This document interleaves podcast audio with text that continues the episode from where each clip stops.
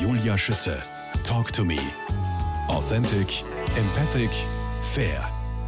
Die Apokalypse ist nicht nur ein Konstrukt, das man aus Büchern rauszieht. Sie ist real, sagt Professor Dr. Robert Folger, einer der beiden Direktoren des Käthe Hamburger Kollegs für apokalyptische und postapokalyptische Studien, kurz KAPAS, an der Universität Heidelberg. Wie real ich denke, man kann sagen, äh, dass die Apokalypse in zweierlei Hinsicht real ist. Also erstens mal ist sie real, zumindest in meinem Verständnis, es sind tatsächlich Welten untergegangen. Also das kann man sozusagen äh, historisch dann untersuchen. Lateinamerika hatte ich erwähnt. Also wenn man sich jetzt äh, Europa, vor allen Dingen Deutschland, äh, den 30-jährigen Krieg anschaut, also da kann man durchaus das in apokalyptischen Begriffen dann beschreiben. Natürlich Zweiter Weltkrieg, also war ja natürlich, die Nazi-Ideologie war ja auch schon von apokalyptischen Denken natürlich bestimmt.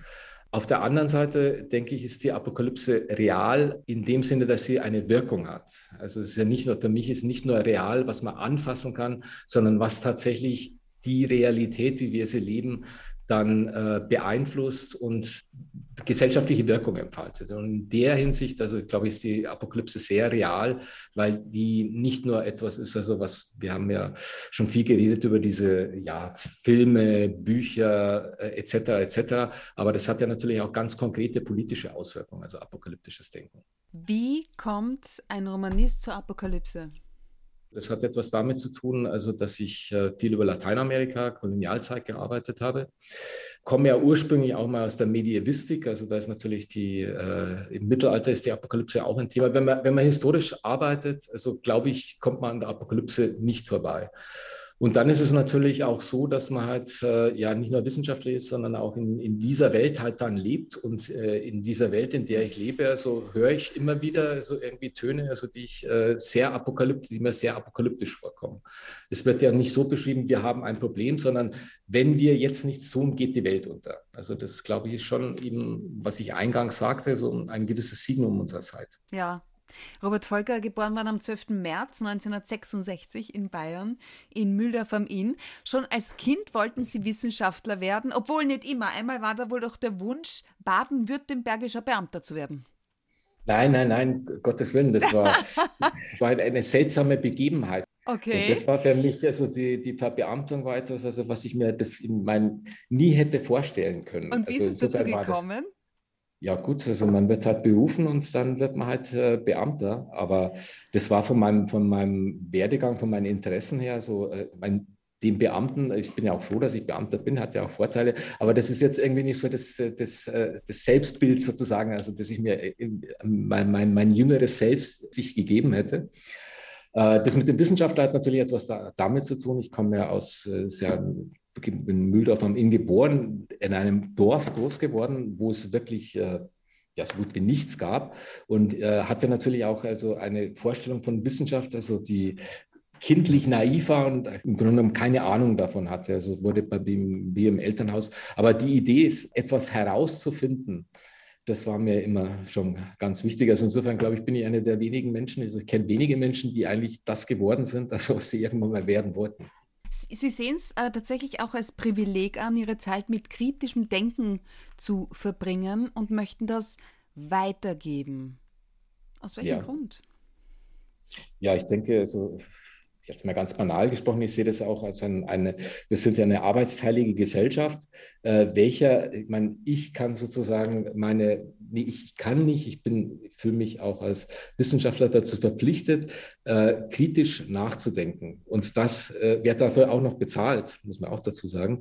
Habe halt dann auch die Möglichkeit, also mir Gedanken anzueignen, zu lesen, die ein, ein, ein, ein Mensch, der seine Arbeitszeit schlicht und einfach mit etwas anderem verbringt, der das nicht leisten kann. Und ich denke, das ist auch eine ganz eine ganz wichtige Funktion, also der, der, der Wissenschaft, diesen Teil dann zu übernehmen und das dann zurückzuspielen in die Gesellschaft, was immer ein bisschen schwierig ist. Also das ist ja jetzt äh, zumindest in Deutschland das ist ein ganz großes Thema. Das wird dann hier etwas seltsam Transfer genannt, also wo man dann, ich spreche gerade mit Ihnen, ich mache gerade Transfer, das sozusagen dann auch in die Gesellschaft dann mit zurückträgt. Mhm. Und das denke ich auch, ist äh, wirklich auch eine, eine ganz wichtige Aufgabe für die, für die Zukunft, dass man nicht in dem berühmten Elfenbeinturm sitzt. Also genau. Das heißt, was denken Sie, welche Bedeutung Bedeutung haben die Geisteswissenschaften? Welche Rolle spielen sie für unsere Gesellschaft? Das, glaube ich, hat tatsächlich etwas mit, mit kritischem Denken zu tun. Und kritisch heißt ja für mich nicht, also in dem Sinne dann zu sagen, also okay, ich meckere an allem rum, sondern es hat ja etwas zu, damit zu tun, also nicht nur in einer Perspektive zu sehen, sondern eben auch klar zu machen, äh, dass Wissenschaft oder überhaupt Wissen äh, nie absolut ist. Also davon bin ich felsenfest überzeugt und ich glaube, da würden mir auch die meisten Wissenschaftler zustimmen, sondern immer dann auch noch klar zu machen, es könnte auch anders sein. Das ist so ein bisschen also ein Problem, also dass ich mit gerade in Deutschland oder auch in anderen Ländern habe, die Alternativlosigkeit. Das wird ja immer so dargestellt, so ist es, da kann man nichts machen, was soll man. Und das, glaube ich, ist ein Problem, also weil da eben auch ja, eine, eine gewisse ja, Kreativität oder auch Fantasie fehlt. Also äh, fehlt sich etwas vorzustellen. Und der erste Schritt, äh, jetzt nicht zu sagen, so muss es sein, sondern auch zu sagen, ja, aber Moment mal, es, es muss nicht so sein. Also das, das ist sozusagen also etwas ganz was Wichtiges, also was, was man dann leisten kann. Und äh, da denke ich, haben halt die, die, die Geisteswissenschaften halt ein ganz großes Potenzial, weil wir uns halt dann eben auch mit, mit dem Menschlichen beschäftigen. Und das Menschliche ist halt nicht nur das Empirische, sondern auch das, was sich in unseren Köpfen abspielt, was wir uns vorstellen, unsere Ängste. Und dann sind wir gleich wieder bei der Apokalypse. Boah, das ist so spannend alles. Jetzt der Philosoph Georg Wilhelm Hegel hat sinngemäß einmal gesagt, dass man das Wesen einer Epoche erst dann erkennt, wenn sie sich dem Ende zuneigt. Genau. Herr Professor, lässt sich eine Epoche erst durch eine Apokalypse verstehen? Also ist sie der globale Weg der Erkenntnis? Was meinen Sie? Es, es, gut, also man muss, man muss, ein bisschen vorsichtig sein. Also man muss auch immer bedenken, also wo, wo, von wo aus man spricht. Also ich spreche hier natürlich also als äh, Professor an einer deutschen Universität von Heidelberg und kann natürlich nicht also sagen, das ist jetzt universell so, also was jetzt da in, in Afrika, Asien, Lateinamerika, das, äh, da muss man ein bisschen vorsichtig sein, differenzieren. Aber ich glaube tatsächlich, also dass das, dass das Denken des Endes etwas ganz was Wichtiges ist. Und eine Epoche, äh, schön, dass Sie Hegel anführen. Also der ist ja meiner Meinung nach einer der, der, ja, der interessantesten Apokalyptiker. Naja, natürlich. Also die, die Idee, äh, wie Hegel das beschreibt, also dass die Geschichte an ihr Ende kommt, das ist, das ist säkularisierte äh, Apokalypse, nichts anderes. Also ganz klar. Und auch dieses Denken in Epochen, was ja was Typisches also für, die, für die westliche, für die europäische Welt ist, das ist natürlich auch ganz klar, ganz stark als von Hegel geprägt. Und, äh, und insofern also ist da Hegel ein, wirklich ein sehr gutes, äh, sehr gutes Stichwort. Und natürlich, also das ist ja immer das Problem, also wenn ich diese Epochenbildungen, also wenn man jetzt Historiker arbeitet, ich hatte es ja kurz mal erwähnt, 1492 sagt man immer so, mhm. Kolumbus ist ja nicht irgendwie äh, 1492 irgendwie abends ins Bett gegangen und war äh, im Mittelalter und am nächsten Tag ist er dann in der Neuzeit aufgewacht. Also wenn man sich das sozusagen jetzt mal rein auf objektiver, empirischer Ebene ansieht, dann gibt es diese Brüche eigentlich nicht. Aber es wird dann im Nachhinein, wird es so konstruiert, um den Ganzen wieder Sinn zu geben. Also wir brauchen auch wieder zurückkommen auf die Frage der Geisteswissenschaften. Geisteswissenschaftler erzählen gerne Geschichten und äh, wir brauchen Geschichten, um diesen, um unserer Existenz Sinn zu geben. Und das ist ein ganz, ganz wichtiger Bestandteil. Und diese Epochengeschichte ist natürlich auch, das, wir erzählen ja Geschichten und da ist das Mittelalter zu Ende, da beginnt die Neuzeit und jetzt sind wir in der Postmoderne oder die Postmoderne ist schon wieder vorbei. Wir erzählen uns gerne Geschichten, um uns sozusagen in einer Realität zurechtzufinden, die sehr verwirrend ist. Aber das heißt auch, ähm, das Ende erkennen wir erst, wenn es soweit ist. Das Ende äh, erkennen wir ins also erstens mal, es gibt tatsächlich ein Ende. Es kann tatsächlich etwas zerstört werden und dann aufhören. Aber die Erzählung, die kann es schon vorher geben. Das ist ja im, im, im, äh, im christlichen Verständnis, das sind die Prophezeiungen. Das sind die ganz wichtig.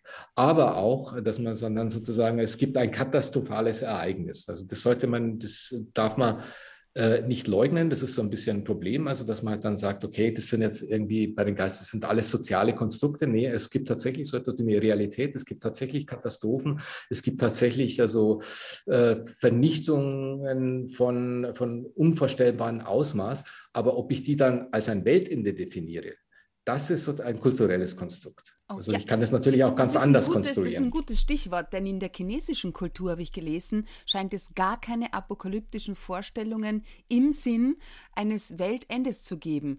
Jetzt, und dann war meine Denke gleich weiter. Sagen wir mal so, welche Auswirkungen könnte diese Vorstellung haben, vielleicht sogar auch welche Gefahren birgt so eine Einstellung? Ja, gut, Gefahren und Chancen. Also das ist halt immer so im Leben. Also das ist irgendwie nicht, nicht so eindeutig. Also äh, wir in der westlichen Welt haben natürlich ein apokalyptisches. Äh, Stimmt denn das, dass die also, Chinesen tatsächlich? Äh, also was ich so vorab herausgefunden habe, scheint es das tatsächlich nicht, also in dem Sinne zu geben. Also dass dann sozusagen dann, dann ist alles vorbei und dann gibt es das Weltgericht. Mhm. Und natürlich, also hat es ganz konkrete Auswirkungen. Also äh, man das ganz offensichtlich gesprochen ist, das ja natürlich der Klimawandel. Also wenn ich davon ausgehe, dass und das wird ja bei uns wird's ja in diesen Termini beschrieben. Wir müssen etwas tun, um die Welt zu retten. Sag mal, also das liest man immer wieder. Gut, dann äh, hat es natürlich einen ganz großen ähm, ja, Vorteil. Also man kann Menschen damit mobilisieren. Also natürlich muss ich die Welt retten, also es geht ja nicht. Wenn ich sozusagen jetzt die Vorstellung habe, ja, die Welt geht ja nicht unter, die verändert sich halt dann, dann reagiere ich da natürlich anders. Aber gleichzeitig kann man das natürlich auch nicht verabsolutieren. Also sozusagen zu sagen, ja gut, also die Apokalyptiker sind sozusagen diejenigen, die Recht haben und die anderen also haben das, äh, haben nicht Recht. Weil das ist ja natürlich auch so äh, mit, mit, mit der Umweltkrise, äh, das zu leugnen, äh, ist, ist ja natürlich aberwitzig, also da braucht man nicht drüber zu reden. Ja, wenn die aber Chinesen nicht mitziehen, dann ja, sind wir dem Untergang geweiht, oder?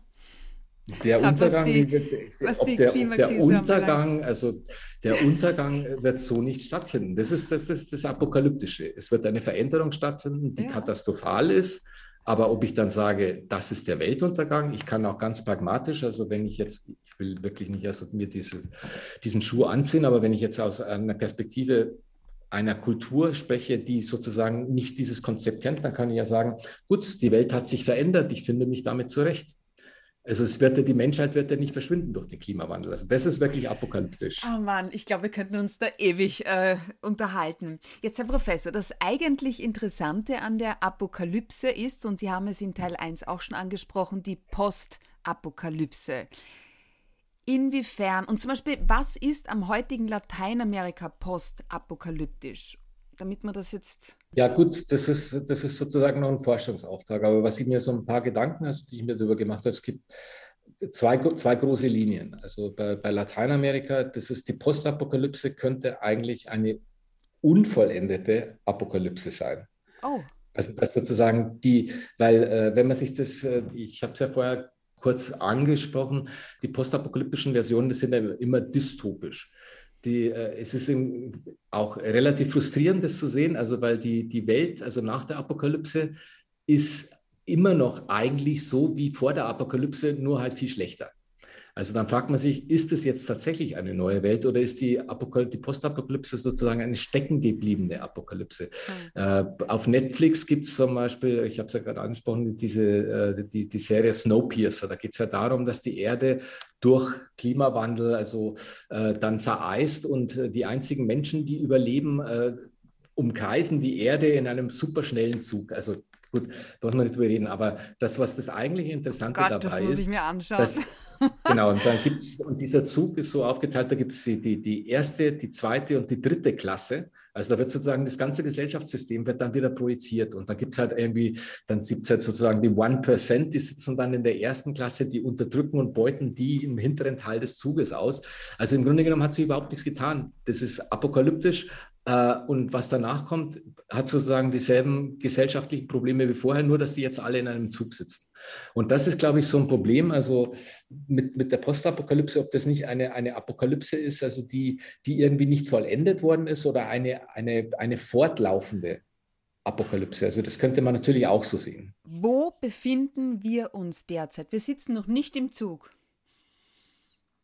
Ja gut, das, äh, da glaube ich, würden Ihnen, äh, ich, da würden Sie verschiedene Antworten kriegen, also wenn Sie mit verschiedenen Leuten reden, also ob wir dann, ob der Zug ich, nicht schon abgefahren Ihre ist. Ihre Meinung, ja, das, gut, gutes Wortspiel. Ähm, wo befinden wir uns derzeit, wenn Sie jetzt an die Klimakrise denken und an Corona? Sind wir schon Post? Ich weiß es nicht, also ich habe da ein bisschen noch früh zu sagen. Also das hat etwas damit zu tun, denke ich, also wie sich das jetzt in nächster Zeit entwickelt. Aber was ich vielfach gehört habe, und ich glaube, da würden auch die meisten Menschen zustimmen, also, äh, also post-Corona, es wird nie wieder so sein wie vorher. Also das habe ich sehr oft gehört, das habe ich sehr oft gelesen.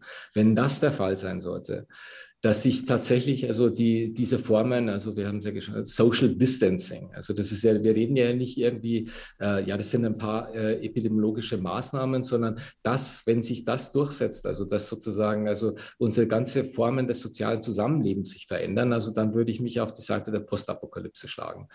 Mit dem Klimawandel ist es ja natürlich auch so. Also ich glaube, also dass sich da schon etwas ganz Fundamentales tut, also dass da äh, wir hatten ja vorher das, kurz das Thema Konsens. Also auch wenn die Chinesen jetzt nicht mitspielen, ich glaube schon, also dass da sich so etwas wie ein Konsens herausbildet. Also so geht es nicht weiter.